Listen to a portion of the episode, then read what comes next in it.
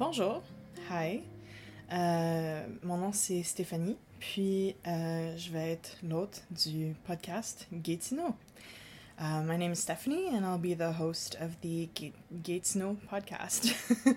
um, this podcast, I'm hoping, will be a way for me to connect with uh, LGBTQ plus folks in the region and um, a kind of investigation into whether or not there's like a community that I feel I belong to here and that other people feel they belong to.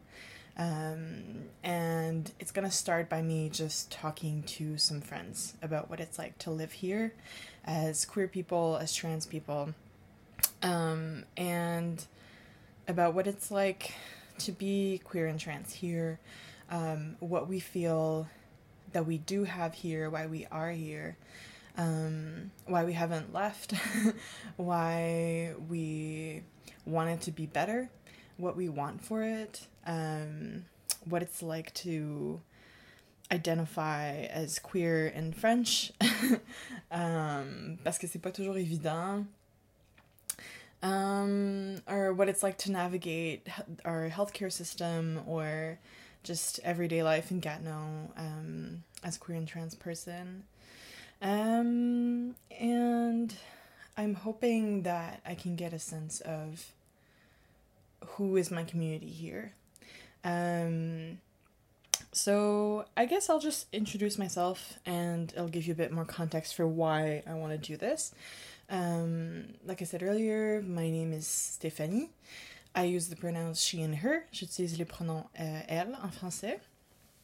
Um, and I am 23 years old. I graduated from U Ottawa in April of 2017. and I'm currently working a part time job in Aylmer. And um, I live at home with uh, my mama, my sister, and my stepdad. And um, yeah, we live in Aylmer. I was born in, well, I was born in Ottawa, but we always lived in Aylmer. Um, and I went to school here until Cégep, and then went to Cégep still in Gatineau. Um, went to Luco for a year. I did uh, mostly visual arts, and then I went to Ottawa to do uh, women's studies. And uh, between um, going to between going from Cégep to university and then to U Ottawa, I started volunteering with um, an organization in Ottawa called the Ten Oaks Project, and uh, they organize a camp called Project Acorn, and that's pretty much that camp is for queer and uh, trans youth and youth from queer and trans families. And um, that's pretty much what connected me to the LGBT community in Ottawa, um, or at least to a part of it. And then what introduced me to all these organizations that I now know exist there. Um, and what introduced me to like anti oppression. And um, I was already familiar with feminism, but it really uh, gave me an idea of what, you know, colonialism is and, you know, what anti racism means and a bunch of other stuff like that. Um, and it really changed my life in the sense that it introduced me to so many people that are now my friends, um, and who I think uh, I consider to be my community. Um, but they're all in Ottawa, most of them anyway. So um, there's also the reality that most of my friends that I made in high school um, or in Cégep that were um, queer are now outside of Aylmer. Um, either they've moved to Montreal or Toronto. Um, I have a friend in Quebec as well. but um, yeah, people leave. People leave uh, Gatineau. People leave Aylmer. Um, because we, I guess, feel like there's bigger and better things to do elsewhere. Mostly, I think a lot of us don't feel like we have space here for ourselves, that we um, don't necessarily like we don't see ourselves living here in the long run. Um, and I've felt that before. I still feel it from time to time, and uh, I think this project the podcast is a way for me to stay connected to my desire to make this place better. Um, part of how I do that is through an event called Chalk Rainbow Créanciel, um, which I've organized with friends for seven summers now. This is the eighth year if we do it this summer. Um, where we gather, we just invite people to come to um, the Memorial Park in Aylmer, and which is like a um, kind of like an old marketplace, and there's like a, a farmers market there in the summer, and uh, there's a big round um, piece of pavement around a memorial uh, monument. And uh, around it there's like pavement and there's a few benches and a lot of trees and it's really nice. Uh, it's a cool place to hang out um, but there's not much happening there usually. And a few years ago we decided to um, draw some rainbows with chalk um, on that spot and write some messages of positivity and just presence uh, about the lgbt community in Aylmer and at first it was just friends, but then we decided to um, make it more public and invite more people. And um, it's been going really well. We usually have about 50 people per day that come, and we do this just once a year in the afternoon in the summer. Um, and uh, yeah, I think it's the only event that I've seen around that's just organized by people for people. That's not like a fundraiser or like organized by an organization. Um, so I think it's important, um, but I'm also struggling to keep it going. Um, I don't know. I could talk about that for a while, but um, yeah. So basically, that's been my history here. There's more, I'm sure, but um, I think I'll just introduce myself, answer the questions that I will ask my guests, um, and yeah, go from there. So yeah, I already said my name, uh, the pronouns I use. Um, I already introduced myself, basically. Um, I usually ask people um, for three staples of either style, food, books, or other stuff like that. Um, I would go with food just because it's the easiest thing I can think of. I would say three staples of food for me are hummus and pita. They go together. Um, I think oh god, okay. Um eggs. Like I can do pretty good eggs. and uh, oh, definitely um samosas. I can't make them, but I fucking love eating them. Um and plantain chips.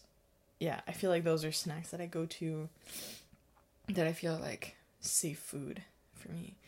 Um, the next question that I ask myself uh, what's my sign? I'm a Virgo. I'm a Virgo ascendant. Um, no, Virgo sun. I'm a Virgo. And um, I won't go into the rest of my chart because I feel like that would reveal too much. And you can guess if that's fun for you um, as you get to know me or if you know me. Um, how did I come to live here? As I said, I was born here. Well, I was born in a hospital in Ottawa, but we already lived in Aylmer. I've never, I've lived outside of Aylmer for two years, um, two and a half years maybe, uh, and we lived just outside in the country in Luskville, so it's not that far. Um, how did we meet? I mean, I asked that to other people. Um, what do I do right now? I'm working part time um, as an administrative assistant for a small business, and um, I'm working on this podcast, which is a brand new project for me. Um, never done this before. I'm volunteering with the Community Engagement Committee um, for the Ten Oaks project, and I'm hoping to integrate the Coalition of LGBT Families of Quebec pretty soon. I'm hoping to organize with them. Um, yeah. um, and I am hoping to get involved with other organizations uh, this year and try to build more uh, connections, I guess. Um, how is it like to live in Gatineau as I guess I could say um as a queer woman. Um I'm a cisgender woman. I am white. I am fat. I am I think that's pretty much what I go to. Um, I am je suis francophone. Um, and that's one thing for this podcast. I feel like because I want to reach more people, I want to do it in English, but I also want to speak to the people who live here. So I want to do it in French. Um, so I might just switch between the two, which might alienate some folks, but um, is more reflective of who I am as a person or how I express myself, like of my of my dialect, I guess. Um, so anyway, that'll be a challenge. But how is it living here in Gatineau as a queer woman? Um, I think it's been mostly okay for me. It hasn't been very difficult. Uh, I feel like I've had a pretty good experience of being in high school, finding out I was gay, um, coming out. I had a really supportive group of friends and also a really queer group of friends. Um, so that really helped. And then uh, finding, I, I had a really easy time like finding community in a nearby city. Um, and I've had really like a privileged experience of being able to access these communities and being able to access university I've worked for the Pride Center at the University of Ottawa. Um, and I feel like that gave me so much. Um, I worked with volunteers, which was amazing. Um, I feel like I've had a really, like a good, I've had a good time. Um, what I find is missing, like what I, why I want to do this and why I have a hard time sometimes is that I feel like there's not a lot that connects me to Gatineau itself. Um, I feel like we're kind of like an afterthought, um, or kind of uh, we're like implicitly included into things, um, but there's not a lot of programming for you know LGBT folks or families. There's not a lot of um, intentionally getting together. Um, on a Jeunesse comme organisme Puis c'est vraiment, ils font vraiment du bon travail. C'est vraiment un organisme qui est essentiel dans la région. Euh, mais leur euh, capacité est vraiment limitée euh, en termes de budget, en termes de, de qu'est-ce qu'ils peuvent faire. Euh, puis aussi, leur mission, c'est plus d'offrir un soutien, puis d'offrir des interventions aux familles, aux jeunes. Il n'y a pas grand-chose pour les aînés, il n'y a pas grand-chose. En fait, il n'y a rien pour les aînés, à ce que je sache. Euh, il n'y a vraiment rien pour les adultes euh, ou pour les jeunes adultes. Euh, je me retrouvais dans une période un peu bizarre où j'ai 23 ans. Donc, je suis passée la phase où je me sens comme si je fais partie de la jeunesse. mais je suis pas encore comme une pleine adulte, si on veut. J'ai pas encore les responsabilités puis la réalité de, des adultes euh, qui sont pleinement indépendants. Puis, euh, en termes de groupe d'âge aussi, je, je sens pas que. Euh, comme je me sens pas parmi des pères, si je suis parmi des adultes. mais je me sens pas comme si je suis parmi des pères avec des ados du tout. fait que c'est un peu une période bizarre. Euh, puis il a pas grand chose pour mon groupe d'âge ici. c'est aussi pas une ville qui est très. comme qui. qui euh, qui nourrit le radicalisme, ou même pas le radicalisme, mais juste euh, les politiques qui sont plus radicales, ou... Euh, ouais, il a pas... C'est vraiment une banlieue. fait qu'il y a pas grand monde qui... qui restent ici, qui ont des politiques qui sont plus radicales ou qui sont plus. euh, je dirais pas, progressives, mais comme. Ouais. So, uh, I think. Ce qui. Ouais, c'est comme ça vivre ici. C'est comme. Il y a, y, a, y a comme presque juste assez. Il y a- il manque un sens de, de communauté.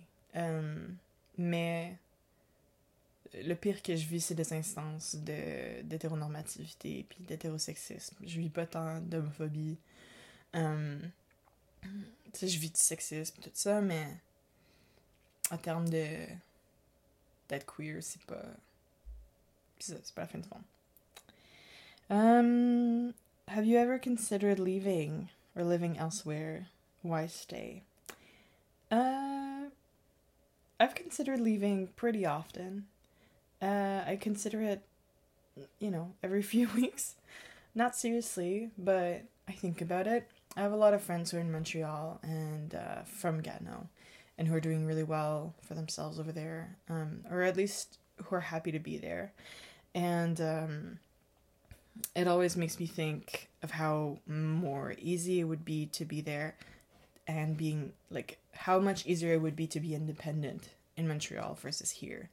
Um, I'm still learning how to drive so that I can be more independent, and that comes at a cost. Like I have to buy a car, um, I have to figure all that out. Um, I think about leaving even to Ottawa just to have to be closer to friends, just to be closer to community and services and um, just like a vibrant uh, community and more like businesses that I like and um, employment as well. I feel like I'm inevitably going to be working in Ottawa at one point. Um, and uh, yeah, I think it's just, I feel like there's, Gatineau doesn't offer me much uh, these days. So I think I have to give to it before it gives to me, but I don't think it's gonna give much. So it's I don't know. It's a challenge. Um I think I stay because it's comfort, it's familiarity, it's it's home. And uh I'm still trying to figure out what that means, but it's home for now. And I think it'll always be home in a in a way. Um I stay because I grew up here, because I like it here in some ways. Um, and I'm still trying to figure out why I stay. um, if not, because I'm afraid to leave. Um, I think doing this podcast is kind of trying to answer that question too. Um, why do why why don't I leave? Um, so we'll see, I guess. Uh, what do I want to see more of here? What will make it easier to live here? Um, je veux voir plus de ressources en français pour les personnes queer, pour les personnes trans surtout, pour les familles euh, LGBT. Je veux voir plus d'événements euh, pour les jeunes, pour les familles, pour les aînés. Je veux voir plus de relations intergénérationnelles euh, bâties intentionnellement. Euh, je veux voir plus de d'anti-oppression, de comme de projets antiracistes, de projets euh, intentionnellement pour les personnes euh, lesbiennes, gays, bisexuelles, trans, queer, intersexes, two-spirit, bispirituel en français. J'oublie tout le temps. Je veux voir plus de reconnaissance du fait qu'on est là. Euh, je veux voir plus de euh, genre de, de, de où on laisse derrière les mesdames, messieurs, puis où on est plus neutre dans le genre. Je veux voir plus d'inclusion des personnes non binaires. Euh, plus comme juste de l'inclusion des personnes trans en général. Je pense que c'est vraiment des gens qu'on oublie dans nos politiques ou dans n'importe quelle programmation qu'on qu'on fait. Euh, je veux juste plus d'occasions de rencontrer des gens queer à, à Elmer. Euh, je veux que les jeunes puissent se sentir capables d'être eux-mêmes ici, puis de pas se sentir comme si like they stick out, um, like they stand out, or not in a bad way anyway. um, ouais, je, je veux qu'on se rende à un point où j'ai pas à me poser toutes ces questions-là, basically. Um, what's an accomplishment that I'm most proud of? Uh, finir mon bac, ça a été gros, un gros événement dans ma vie. Um, it was really hard. I was diagnosed with a generalized anxiety disorder in my second year of university, well, third. Um, and I'm still figuring that out. I'm doing much better, but it was a lot. in that time, I was constantly overwhelmed, um, not coping really well. And now my life is much different. I think, like, over, like, going to therapy and figuring out how to deal with anxiety is my biggest accomplishment so far. Or just the work that I've done in therapy. I feel like it's weird to talk about it a bit publicly, but I think it's important. Um, I'm also proud of everything that I've done with the Ten Oaks project, being on the YAC, uh, the youth advisory committee for that, and building two um, Project Acorn camps was really amazing. Um, yeah, those are that's like five, but I'm proud of all of them. Any projects for the future that I have I want this podcast to be so successful. I want it to reach the kids that need it. I want it to reach the parents that need it. I want it to reach the young adults that feel isolated like me who need it.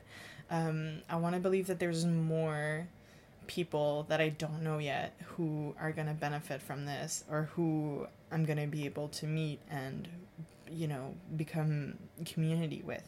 Um, so that's that's a project. Um, i really want this to i really i really think this is gonna be successful. I really do. Um and my favorite place in gatineau god damn um i think it's the the beach uh, in Aylmer. Um, la plage dans le parc des Cèdres. I think that's my favorite place. I really, really love our river. Um, I really love Kichisibi. And I really appreciate uh, the view there. I just have a lot of good memories of that place, a lot of emotional memories. Um, and I live very much, I, I live super near it now. And it's just, I, love it. I love it. Um, and I think um, one of the things that I also want for this podcast is to be, to not, um, I was going to say to be de- decolonial, but I don't know how much that can be true. Um, I wanted to not contribute to a colonial Canadian project. I want to recognize that this is unceded, uh, I think Algonquin territory, and that's where like I need to do research.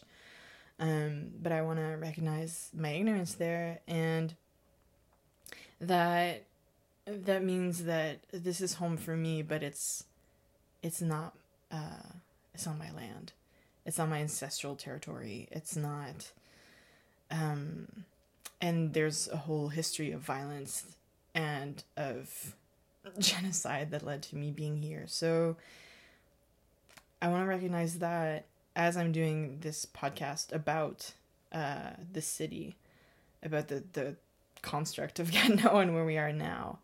I think there's a lot to be said about how colonization um, benefited or contributed to and used, um, you know, violence against queer people and trans people to instate itself.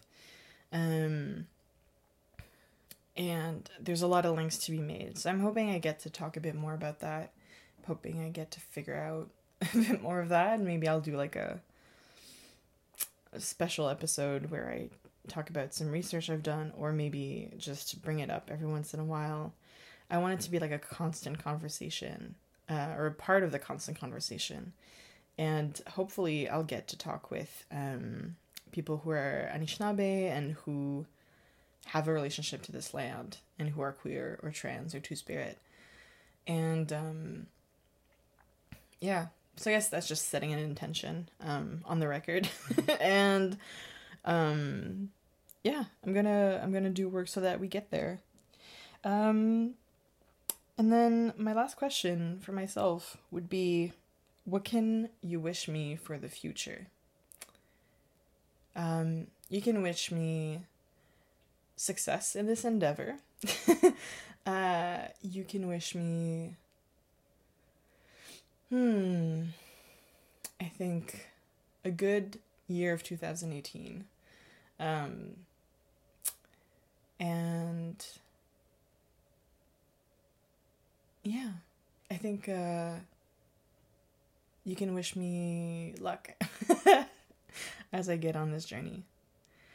And I think that's it. Thanks for uh, listening to this first episode of Gitsuno, the podcast. And I hope that you're interested and are going to share it with your friends who you think would be interested. I hope that you will want to listen to the next one. Um, and I promise it's going to be super interesting. I have some really cool people lined up as guests, and I'm really excited for you to meet them.